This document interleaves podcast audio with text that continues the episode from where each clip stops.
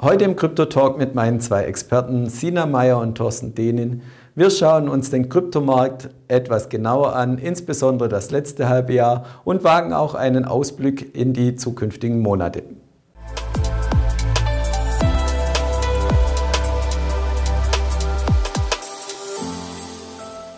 Herzlich willkommen, liebe Zuschauer, beim BX Börsen TV. Heute sogar mit zwei Gästen. Zum einen Sina Meyer von 21 Shares und Thorsten Dehnin von Asset Management Switzerland AG. Grüßt euch. Hallo, David. Hi, David. Ja, und unsere treuen Zuschauer wissen es bereits. Wenn die zwei Gäste zu Gast sind, geht es meistens um Kryptowährungen und so auch heute. Ja, das erste Jahr oder das erste Halbjahr war tiefrot. Woran lag es denn, liebe Sina?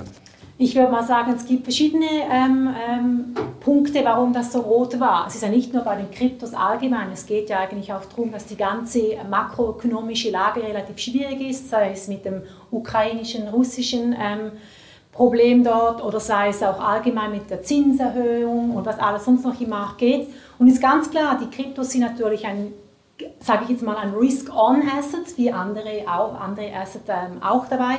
Und die haben natürlich jetzt stark gelitten, weil die wurden natürlich jetzt äh, zuerst verkauft. Das ist sicher auch einmal ein Grund.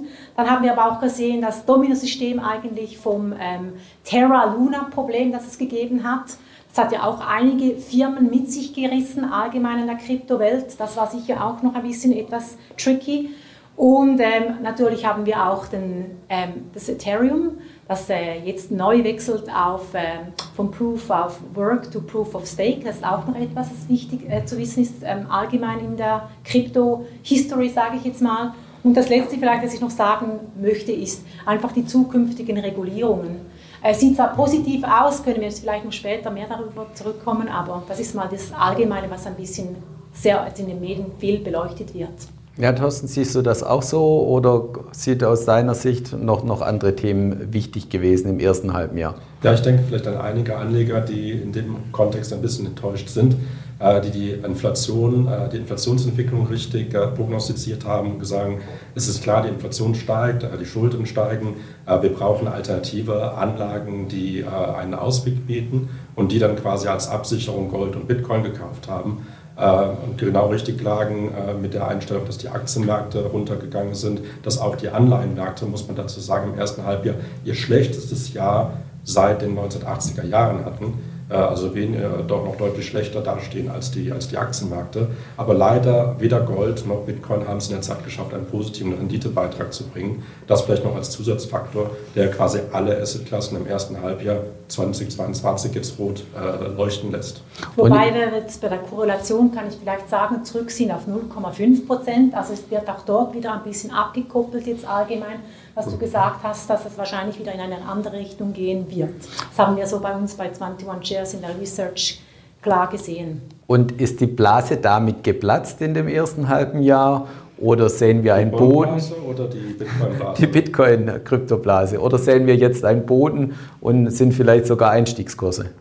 Also ich sage immer, Blase ist so ein tolles Wort in den Medien allgemein, aber ähm, es klingt auch super in der Headlines, aber die volatile Preisentwicklung ist eigentlich bei diesen Emerging-Technologien, wie man sagt, ganz normal, würde ich jetzt mal so beurteilen. Und die Preise spiegeln ja nicht das ähm, fundamentale Innovation wider, oder? Wie siehst du das bei dir, Thorsten? Ja, also als Ökonom kann ich natürlich sagen, äh, schauen wir auf den Bitcoin-Preis, äh, setzen ihn vielleicht in bekannte Modelle ein, dann müsste der natürlich viel, viel niedriger sein, sogar noch als er jetzt ist. Aber äh, richtig, was du sagst, es spiegelt ja nicht die zukünftigen Fundamentalien wider. Das ist der entscheidende Punkt, wo sich der Sektor hin entwickeln wird. Und Bitcoin und andere Kryptowährungen, wir sind in den Teenagerjahren, die ersten Jahre einer neuen Technologie, das haben wir im Internet in den 90er, 90er Jahren auch gesehen, sind immer sehr, sehr volatil. Und gucken wir auf das Thema Blase. Äh, wir haben ja hier im, im Chart äh, auch diesen schönen Verlauf. Wir sehen, wie 2017, 18 die Blase platzt. Wir verlieren 80 Prozent im Kryptobereich. Bitcoin verliert 80 Prozent von 20.000 runter auf 3.500. Das hat den sogenannten Kryptowinter ausgelöst. Wir gehen von diesem Level in anderthalb Jahren hoch auf fast 70.000. Und wo stehen wir heute? Wir haben wieder 70, 80 Prozent verloren. Wir stehen bei knapp, also wir standen im Tief bei 18.000, sind jetzt bei 22.000. Äh, immer wenn wir so 70, 80 Prozent verlieren, das ist beim Kryptobereich alle paar Quartale der Fall, ähm, normalerweise spiegelt das einen sehr schönen Einstieg wider. Das heißt aus eurer Sicht definitiv Einstiegskurse oder gibt es auch verschiedene Szenarien, die ihr durchrechnet, dass es auch noch, noch weiter zurückkommen könnte? Also ich habe da einen tollen Chart mitgebracht, vielleicht können wir das mal kurz draufblenden, das finde ich noch interessant, das, das wenden wir bei uns an, bei 21 Shares auch im Research, und ist das Net Unrealized Profit Loss. Das sieht man genau auf dem Chart auch, dass da im Prinzip oben ist da immer, äh, wenn, wenn, die Leute, also die ganze, der ganze Network, wenn die eigentlich ein unrealized Profit haben, geht das nach oben. Das sieht man da bei der grünen und blauen oben, wo man sagt, eigentlich der Preis ist relativ hoch wieder. Und jetzt im Moment sind wir wieder unten, wie äh, Thorsten schön gesagt hat, das hat es schon ein paar Mal gegeben in der Vergangenheit, bei dem orangen und sogar roten Bereich, was eigentlich heißt, dass sehr viele Leute im Moment ein, eher einen Verlust haben. Im Moment sind sie, glaube ich, ein bisschen Break-Even, das rum, viele mhm. von der Network. Und es ist natürlich dann genau eine gute Einstiegsmöglichkeit, wenn man das auf diesem Chart so ansieht, oder? Ja, ich würde vielleicht sogar noch den, den Greed und Fear Index mit ranziehen, der ja für alle Assetklassen auch gilt. Hier sind wir von einer zu optimistischen Phase bis hin zu einer eher Panikphase jetzt äh, runtergefallen. Das heißt, der Index misst ja die psychologische Marktverfassung, äh, was du beschrieben hast, die technische Marktverfassung. Äh, wenn wir dann noch ein paar Fundamentalien mit dazu nehmen, die zukünftigen technologischen Möglichkeiten, die Entwicklung, Metaverse, andere Coins und Token, die mit der Blockchain-Technologie möglich sind. Natürlich sind Szenarien denkbar, wo die Kryptoseite und Bitcoin vor allen Dingen als, als größte Kryptowährung noch weiter unter Druck kommen. Äh, als Portfolio-Manager, als Anlagestratege musst du immer in verschiedenen Szenarien denken, aber es ist nicht das Hauptszenario. Äh, das heißt, das, das Basisszenario sieht schon, äh, dass wir fundamental eher Richtung 60.000 bis 80.000 Dollar laufen können mit Bitcoin und das für den Kryptobereich natürlich sehr positiv sieht. Zwei gute Punkte hierzu sind das eine ähm, neue Fonds, die in diesem Bereich kommen, das heißt Vermögensverwalter, die neu in den Kryptomarkt einsteigen. Äh, Brandon Howard ist ein Beispiel und das andere Beispiel BlackRock, äh, auch jetzt im August in den Schlagzeilen gewesen. Der weltgrößte Vermögensverwalter, der jetzt anfängt, in den Kryptobereich zu gehen. Und hier reden wir aber eine Assets under Management Summe von 10 Trillionen Dollar nach der Zahlung. Das heißt, wir reden jetzt über eine Assetgröße, die deutlich größer als der aktuelle Kryptomarkt ist. Und was die Zuschauer dann auch immer noch interessiert, ähm, und ich stelle die Frage einfach, die uns auch gestellt wurde, wenn ich zwei Profis am Tisch habe, was nehmt ihr als Basis, um die zukünftige Entwicklung einzuschätzen? Also auf der Aktienseite ist es, ähm, sag mal, äh, vielleicht etwas einfacher mit Fundamentaldaten. Aber was nehmt ihr, um die Szenarien zu rechnen, vielleicht auch für die nächsten Monate oder sogar Jahre? Also bei unserer Research nehmen wir natürlich verschiedene äh, Metrics daraus. Bei Glassnode gibt es da vieles oder es gibt auch Sachen, die ein bisschen weniger bekannt sind dann wieder als äh, von dem traditionellen her. Ich würde mal einen Blick darauf werfen von der Research her, was das alles gibt. Aber äh, ich weiß nicht so genau, wie du das siehst, der Thorsten, bei dir, wie, wie, wie du das einschätzt mit dem... Ähm, welches, welche Metrics oder so du, du oder welches Tool anwendest oder welches Tool, genau, richtig. Das sind ja auch äh, wicht, äh, unterschiedliche Wichtigkeiten. Äh, ich denke einfach, jeder Vermögensgegenstand lässt sich immer aufgrund fundamentaler, technischer und psychologischer Aspekte äh, preisen. Das heißt, der Wert bestimmt sich aus diesen drei Faktoren. Wobei, was jetzt dominierend aktuell, momentan wahrscheinlich die psychologische Seite aufgrund des Kursverfalls, die technische ist mittelfristig immer eine hilfreiche Seite aber langfristig zählen die Fundamentalwerte und die sehen natürlich für den Kryptobereich enorm interessant aus. Äh, wenn wir natürlich sehen, dass es ein sehr junger Bereich ist, äh, sieht man auch, dass die fundamentalen Einschätzungen extrem auseinandergehen. Das heißt, wirklich Marktexperten ähm, mit vielen Jahrzehnten Historie in diesen Bereichen, die von wenigen tausend Dollar bis hin zu einer Million Dollar und mehr prognostizieren. Äh, und das ist nicht mehr oder weniger seriös, sondern einfach ein Zeichen davon, dass der Sektor entweder enorm viel Potenzial hat ja, oder sich halt nicht entwickeln wird.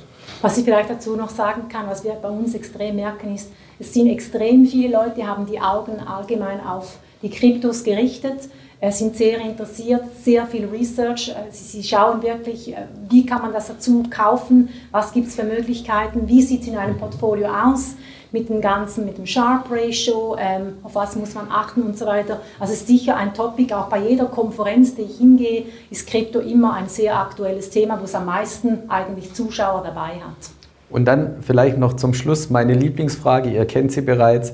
Ähm, wir machen das Interview ja regelmäßig und ich frage dann immer gerne, in einem Jahr unterhalten wir uns wieder. Nehmen wir gerade den Bitcoin, ähm, wo stehen wir in einem Jahr? Und, ähm, wir wissen alle, wir haben keine Glaskugel, aber deshalb ist es dann trotzdem interessant, wenn die Experten am Tisch sind, was ihr einschätzt, wo wir in einem Jahr stehen. Also wenn ich mich ja. vordrängen darf, ich würde bei 60.000 bis 80.000 Dollar bleiben. Äh, das ist eine Prognose von mir, die äh, schon einige Monate älter ist noch vor, dem, äh, vor der Marktkorrektur. Mit der Volatilität, die wir gesehen haben, denke ich, dass auch eine Erholung wir sind jetzt von 18 auf 25, wieder auf 22.000 Bitcoin gegangen, äh, dass dieser Pfad äh, zurück und über die alten Hochs bis zum Jahresende durchaus möglich ist. Aber das als Punktprognose, die natürlich jetzt wenig zuverlässig ist, aber das ist die Basis von unserer Einschätzung, wie wir natürlich Mittel allokieren, nicht nur bei den Kryptos als Sektor, sondern auch bei den Unternehmen des Krypto-Universums, die ja Geld in dem Bereich verdienen.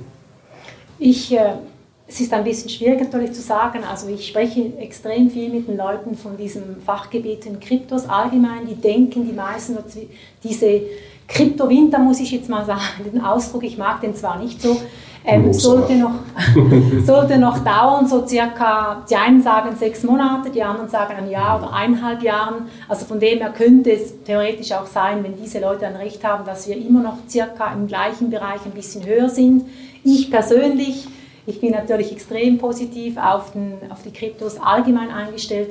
Ich, äh, ich schließe mich da ein bisschen Thorsten an und denke, auch in einem Jahr könnten wir bereits wieder zurück sein, vielleicht bei 60.000 oder so. Aber es wirklich, ich habe keine Kristallkugel, ich habe es einfach so allgemein vom Feeling her, aber könnte natürlich auch total falsch sein. Aber ich bleibe sicher dabei und sage, und wir sagen auch allgemein den Leuten, es ist wirklich eine Technologie, die hat Zukunft, es ist da, um zu bleiben, einfach das nochmals klar zu machen, das ist nicht irgendwie etwas, das, weg, das man sich wegdenken kann, das wird immer mehr kommen und ganz klar haben wir auch gesehen, äh, es gibt jetzt Projekte, die schwimmen raus, sie sind wirklich, die haben auch keinen Mehrwert.